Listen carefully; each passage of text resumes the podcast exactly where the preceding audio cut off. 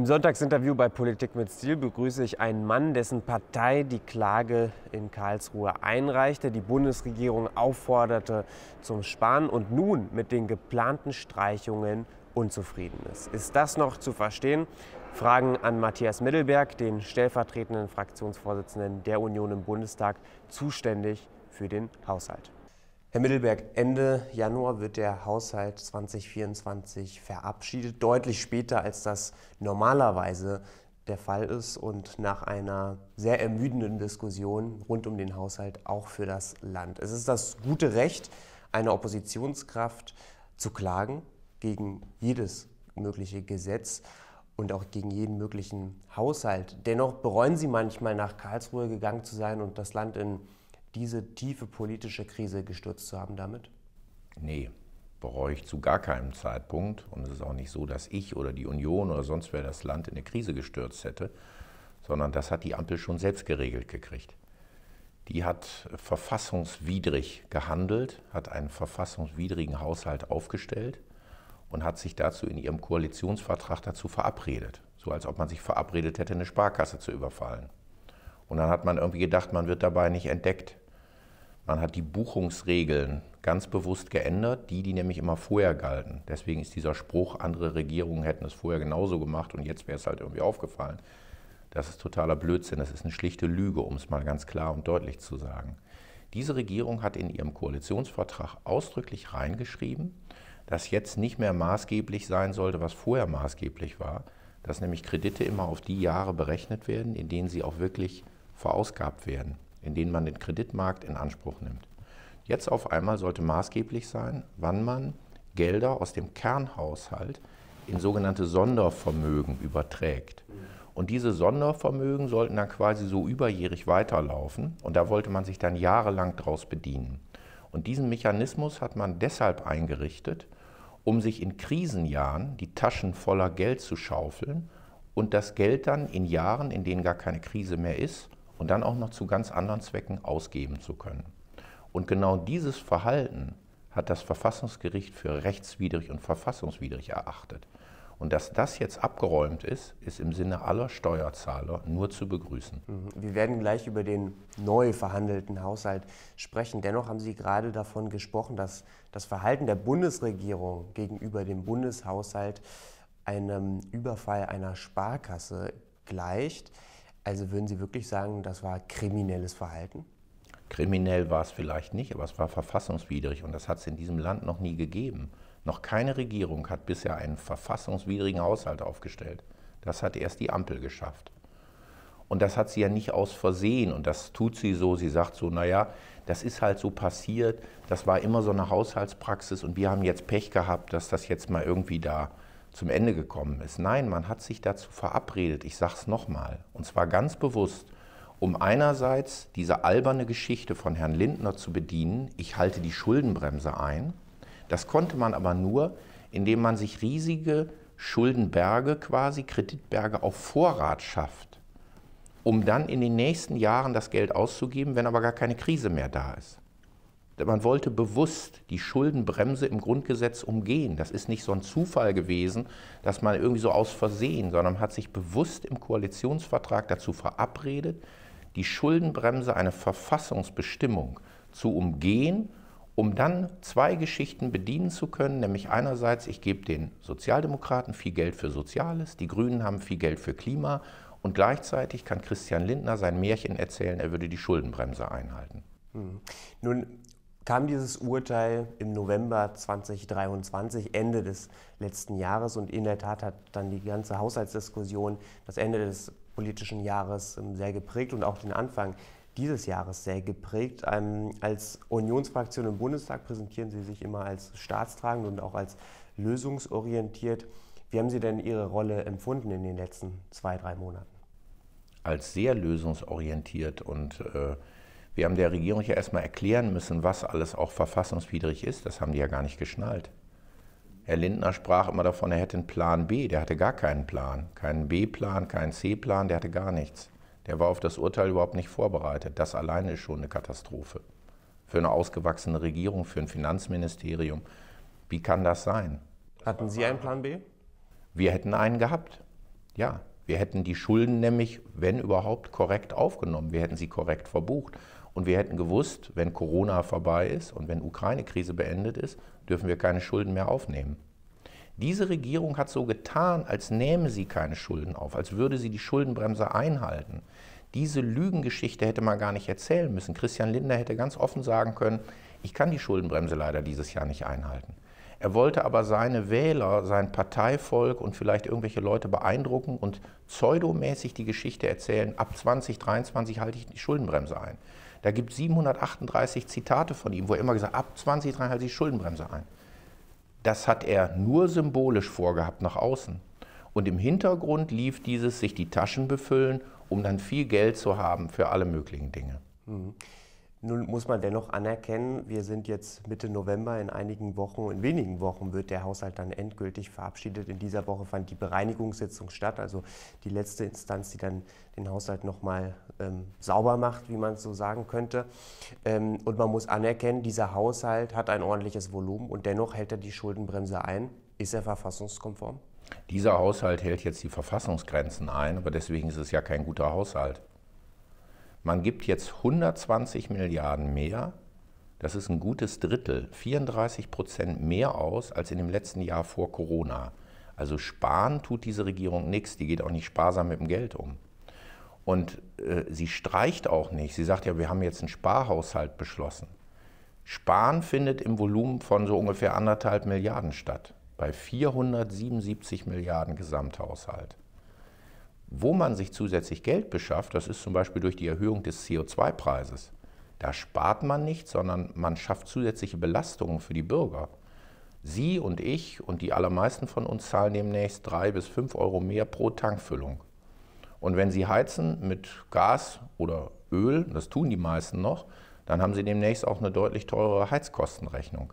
Jetzt sollte das irgendwie durch Klimageld wieder zurückgegeben werden, das findet aber gar nicht statt. Noch nicht, aber bis 2026 wurde das ja zugesagt. Ja, von der Regierung wurde es zugesagt. Es wurde sogar auch von uns, zuge von uns selbst zugesagt. Wir haben ja das Klimageld erfunden. Nur es wird nicht ausgezahlt. Dieses, diese ganze Operation wird jetzt nur dazu benutzt, um sich die Kassen voll zu machen. Verstehen Sie? Das Klimageld sollte dazu dienen, um die Leute zu klimagerechtem Verhalten anzuregen. Es sollte aber nicht dazu dienen, der Bundesregierung die, die Kassen voll zu machen. Jetzt nutzt man diesen CO2-Preis, um die Leute abzuzocken. Anders kann man das gar nicht sagen. Und zusätzlich greift man sich da noch eine Extragruppe, nämlich die Landwirte, raus. Und die kriegen dann nochmal einen Extratritt in den Hintern für den Agrardiesel. Obwohl sie gar nicht die Chance haben, sich klimagerecht zu verhalten, weil es gibt gar keine landwirtschaftlichen Großgeräte, die sie irgendwie elektrisch oder sonst wie betreiben können, sondern sie müssen weiter Agrardiesel nutzen. Ja, dennoch, gerade wenn wir auf die Landwirtschaft eingehen, da kann man natürlich auch sagen, es kommt so viel Geld aus der EU für die Landwirtschaft wie für keinen anderen Politikbereich und das ist nur aus der Europäischen Union jetzt gedacht. Muss man da auch nicht sagen, wenn jeder gerade gezwungen ist, einen Beitrag zu leisten für einen soliden Haushalt, steht dann nicht auch die Landwirtschaft in der Pflicht? Ja, wenn Sie mir dann sagen können, wer sonst für den soliden Haushalt den Beitrag leistet? Ich wüsste keinen anderen. Wer leistet den denn sonst? Die Bundesregierung selber leistet ihn jedenfalls nicht. Die Bundesregierung müsste sich doch selbst fragen, können wir nicht bei unseren Ausgaben kürzen? Nun wird ja gekürzt. Nun wird ja gekürzt, beispielsweise beim Bürgergeld 700 Millionen. Wo werden beim Bürgergeld 700 Millionen? Ich glaube, dass das Bürgergeld nächstes Jahr höher ausfallen wird, weil wir wahrscheinlich mehr Bürgergeldempfänger haben. Wenn wir wieder so einen großen Zustrom von Asylbewerbern haben, dann werden wir mehr Bürgergeldempfänger haben. Ich kann überhaupt nicht erkennen, dass wir im Bürgergeld weniger ausgeben. Naja, die Bundesregierung will das ja gerade dadurch erreichen, gerade mehr Flüchtlinge in Arbeit zu bringen. Ja, da bin ich mal sehr gespannt. Bisher ist der Regierung da gar nichts gelungen. Von der größten Flüchtlingsgruppe der Syrer beispielsweise arbeiten 32 Prozent sozialversicherungspflichtig, also gerade über der Geringfügigkeitsgrenze von 530 Euro. Und 55 Prozent beziehen aber Bürgergeld. Da wäre es mal eine Aufgabe, dass Hubertus Heil sich daran macht und ein paar mehr Beteiligte in Beschäftigung zu bringen. Ich kann nicht erkennen, was die Bundesregierung wirklich Greifbares macht, um mehr Menschen aus dem Bürgergeld in Arbeit zu bringen. Das wäre einer der größten Hebel, um zusätzliche Mittel für den Bundeshaushalt zu mobilisieren. Nur 100.000 Menschen mehr, die arbeiten würden, würden den Bundeshaushalt um drei Milliarden jedes Jahr entlasten. Wenn Sie das mal hochrechnen, und eine Million würde mehr arbeiten, hätten wir 30 Milliarden zusätzliche Einnahmen. Dann müssten wir über Einsparungen gar nicht reden. Mhm. Nun muss man ja sagen, Migration findet ja nicht nur im Jahr 2023 oder 2024 statt. Migration gibt es schon seit Jahren und Jahrzehnten. 2015 gab es diesen Höhepunkt, da waren Sie als CDU-CSU in der Regierung unter Angela Merkel. Müssen Sie da auch nicht sagen, das war auch ein Versagen der unionsgeführten Bundesregierung, schon damals nicht genügend Migranten in Arbeit gebracht zu haben? Das war vielleicht kein Versagen, aber das war eine Riesenaufgabe. Aber äh, die Aufgabe hat sich vor allen Dingen danach gestellt. Sie werden es nicht schaffen, im ersten Jahr alle Menschen in Arbeit zu bringen. Dafür kamen einfach 2015, 2016 viel zu viele auf einmal. Das schaffen sie nicht. Wir haben ja nicht mal geschafft, die Anträge alle zu bearbeiten. Aber man muss es dann in den Folgejahren leisten. Und da haben wir auch, und da gebe ich Ihnen recht, auch keine gute Arbeit gemacht. Aber es wird jetzt auch nichts besser, sondern es wird im Gegenteil noch sehr viel schlechter weil die Anforderungen im Bürgergeld sind ja abgesenkt worden. Und der Lohnabstand, also der Anreiz, eine Arbeit aufzunehmen, der hat sich ja verringert. Wenn Sie zweimal das Bürgergeld um 12 Prozent anheben, in zwei Jahren aufeinanderfolgend, das heißt, Sie haben mit Zinseszinseffekt 25 Prozent Steigerung beim Bürgergeld, dann nennen Sie mir mal einen Arbeitnehmer in Deutschland, der auf die zwei Jahre gerechnet eine 25-prozentige Lohnerhöhung bekommen hätte. Und das ist das Kernproblem. Sie haben überhaupt gar keinen Anreiz, eine Beschäftigung aufzunehmen. Eine Familie mit zwei Kindern, die im unteren Lohnsektor beschäftigt ist, die hat weniger, wenn sie regulär arbeitet, als wenn sie Bürgergeld bezieht. Erst wenn derjenige dann zum Amt geht und Aufstockerleistungen beantragt, dann kommt er auf den Level des Bürgergelds und etwas darüber. So, ist das dann noch ein greifbarer Anreiz, wenn Sie am Ende sagen, ich habe 1 Euro oder 1,50 Euro netto pro Arbeitsstunde, die ich leiste? Dann kann ich auch besser sagen, dann lasse ich das mit dem Arbeiten und beziehe Bürgergeld.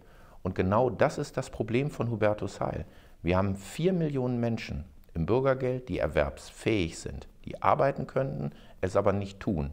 Und da müsste er dringend dran. Mhm. Herr Mittelberg, ich würde Ihnen gerne zu dem Thema eine Frage stellen, weil diese Rechnungen, die stellen ja nicht nur Sie an, die stellt ja vor allem auch der Generalsekretär der CDU, Carsten Linnemann, oftmals an und sagt, naja, arbeiten lohnt sich einfach für viele nicht. Und da würde ich Sie gerne mal fragen, kennen Sie diese Schicksale auch persönlich? Ja, ich kenne solche Schicksale sogar sehr persönlich aus meinem Wahlkreis. Und das wird mir von allen Beteiligten aus allen Feldern geschildert. Und zwar von denen, die selbst so darüber nachdenken, aber auch von Menschen, die wiederum äh, krampfhaft, sage ich mal, nach Beschäftigten suchen. Aber sagen, wir uns begegnen ganz offen Menschen, die sagen, das lohnt sich für mich nicht. Oder auch von einem Familienvater, der einer Schulleiterin sagt, wenn er sich die, die Bescheinigung unterschreiben lässt für das Teilhabepaket, für die Unterstützung seiner Kinder in der Schule, die Beschäftigung lohnt sich für ihn nicht. Ich habe fünf Kinder, zwei an der Schule und ich bekomme so viel Bürgergeld, dass sich das Arbeiten für mich effektiv nicht lohnt. Und das sagen viele Menschen ganz offen. Und das ist das eigentliche Problem. Wir haben dieses Problem, das sollten wir auch nicht wegdiskutieren. Es geht auch nicht darum, den Menschen irgendwas vorzuwerfen. Ich würde denen das gar nicht vorwerfen. Die rechnen einfach vernünftig nach, rechnen ihre persönlichen Lebensverhältnisse. Nur wir müssen doch als Politiker erkennen, dass wir da mittlerweile die Anreize völlig falsch gesetzt haben.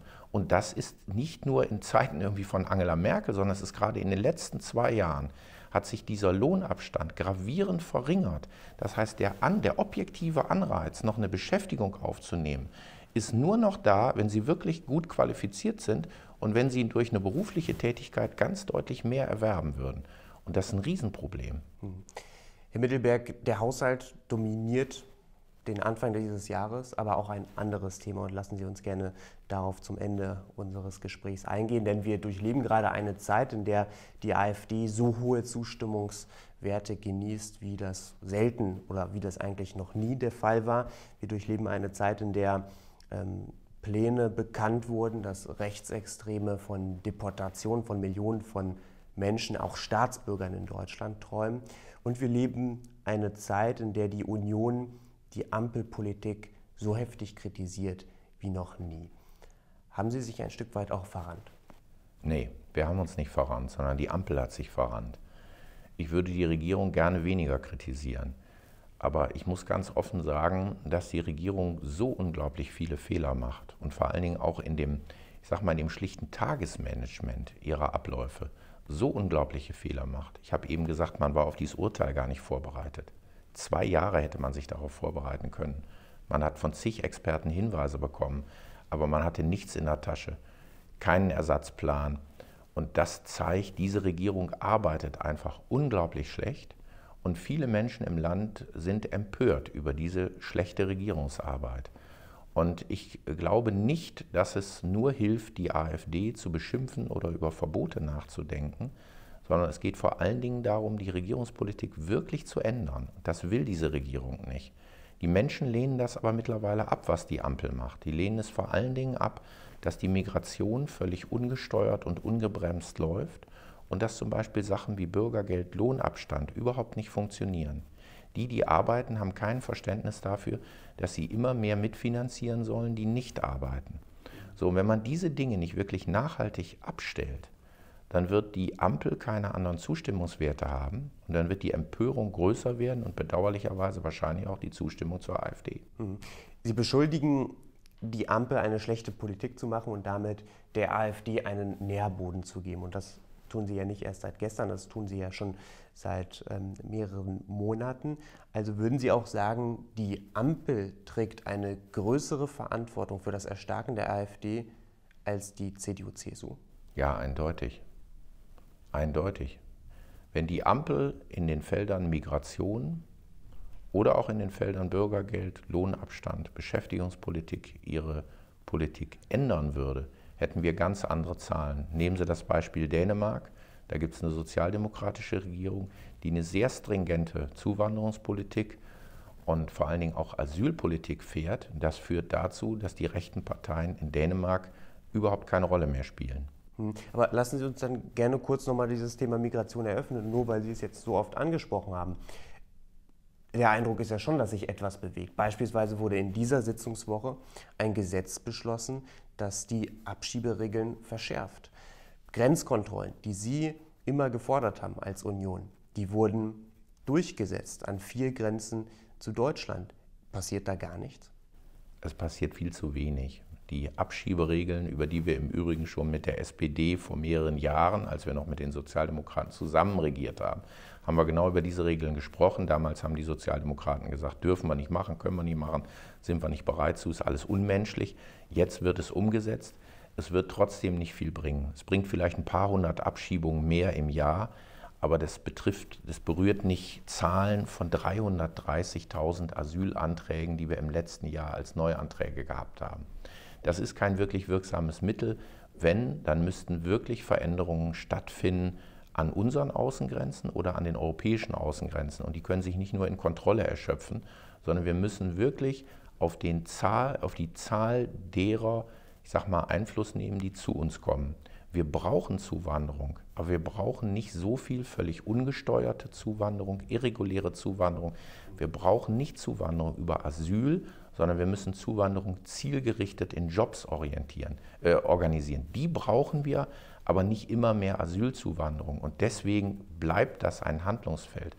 Und wenn die Regierung das nicht in den Griff kriegt, dann wird der rechte Rand immer stärker werden. Und dennoch stellt sich ja da die Frage, weil selbst auf europäischer Union es ja diese Einigung jetzt gibt, dass ähm, künftig Asylverfahren auch an der Grenze ähm, passieren sollen. Also passiert da nicht eine Menge, beziehungsweise könnte man überhaupt schneller und effektiver agieren? Was wäre denn das Heilmittel? Ich glaube, die Ampel redet da viel herbei, was am Ende nichts bringen wird. Ich äh, sehe auch nicht, dass die Einigung auf europäischer Ebene viel bewirken wird. Ich wüsste nicht, äh, wie das funktionieren soll. Man macht dann zwar Prüfungen an den Außengrenzen, ich bin mir aber nicht sicher, ob das wirklich auch durchgeführt wird, ob Italiener und Griechen dann wirklich monatelang prüfen, ob die die Menschen da behalten und ob sie dann auch in der Lage sind, die von dort aus zurückzuschicken.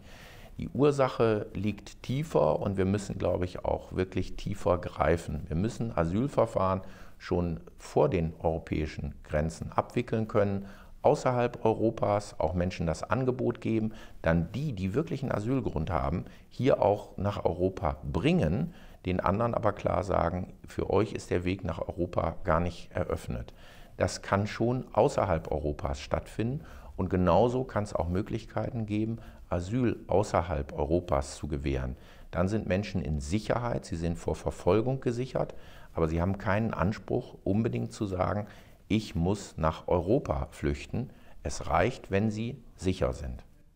Herr Mittelberg, erlauben Sie mir noch eine Frage zum Schluss, denn wir werden ein Jahr erleben in den nächsten elf Monaten, das sicherlich eine, einige Turbulenzen auslöst. Wir werden eine US-Wahl erleben, bei der Donald Trump wieder beste Chancen hat, ins Weiße Haus zu kommen. Wir werden Landtagswahlen im Osten erleben, wo die AfD derzeit gute Chancen haben, stärkste Kraft zu werden. Wir werden eine Europawahl erleben, wo auch rechtsextreme und rechte Kräfte gute Chancen haben. Olaf Scholz, Bundeskanzler der Bundesrepublik, hatte Ende letzten Jahres einen Deutschlandpakt vorgeschlagen, auch zwischen der Koalition und der Opposition. Der ist gescheitert und da haben sicherlich einige ihren Beitrag da geleistet und sicherlich auch er selbst. Ihr Kollege, NRW-Ministerpräsident Hendrik Wüst, spricht jetzt von einer Allianz der Mitte. Braucht es sowas? Ich finde jedenfalls das Angebot sehr gut. Wir sind ja auch auf den Kanzler zugegangen. Friedrich Merz war auch im Kanzleramt, hat seine Unterstützung, seine Mithilfe angeboten. Wir sind jederzeit weiter ansprechbar zu konstruktiven gemeinsamen Lösungen, aber es dürfen dann eben nicht Scheinlösungen sein, das, was die Koalition jetzt macht, sondern es müssen echte Lösungen sein, die zu einer wirklichen Begrenzung und Steuerung gerade der Asylmigration führt. Wenn das nicht der Fall ist, sondern es geht nur um Scheinlösungen, dann sind wir allerdings auch nicht dabei. Das heißt, an der Migrationspolitik steht und fällt alles? Das ist jedenfalls ein ganz wenig wichtiges Treiberthema, glaube ich, gerade für die AfD und insgesamt für den rechten Rand. Das darf man nicht verkennen. Das ist eines der Schlüsselthemen. Da spielen auch noch andere Themen eine Rolle. Aber ich glaube, eines der Schlüsselthemen ist tatsächlich ungesteuerte, unbegrenzte Migration. Und das sehen wir in anderen europäischen Ländern. Da, wo Regierungen dieses Thema in den Griff bekommen, werden die Rechtsparteien kleiner. Setzen Sie dann persönlich eher auf eine Zusammenarbeit mit der Regierung oder auf Neuwahlen, wie es auch manch einer Ihrer Kollegen vorschlägt? Ich glaube, diese Regierung ist äh, de facto am Ende. Das kann man, glaube ich, nicht anders bewerten, weil äh, man jetzt, nachdem ich sage mal das große Geld verschwunden ist, das es eigentlich ja auch nie gab, nachdem die Kreditberge nicht mehr da sind, aus denen man sich bedienen konnte, wird das Regieren für diese Truppe einfach deutlich schwerer. Zu wirklichen Reformen und Einschnitten sind die nicht bereit, das können die nicht leisten. Das, was vielleicht die FDP wollen würde, das werden Rote und Grüne nicht mitmachen. Und deswegen ist diese Regierung am Ende handlungsunfähig. Und ähm, das ist ein trauriger Befund. Und deswegen wären tatsächlich ganz objektiv betrachtet Neuwahlen und eine neue Regierung die bessere Lösung fürs Land. Das heißt, ich lese zwischen den Zeilen, Friedrich Merz soll schnellstmöglich im Kanzleramt übernehmen. Friedrich Merz wäre in jedem Fall geeignet, aber wichtig wäre, dass wir eine neue Regierung kriegen und eine, die wirklich handlungsfähig ist und dieses Land mit einem klaren Kurs und auch durchaus einem Reformkurs führt. Sagt Matthias Biddelberg, der stellvertretende Fraktionsvorsitzende der Union im Deutschen Bundestag, heute hier im Sonntagsinterview bei Politik mit Stil. Herr Mittelberg, danke für Ihre Zeit. Ich danke Ihnen.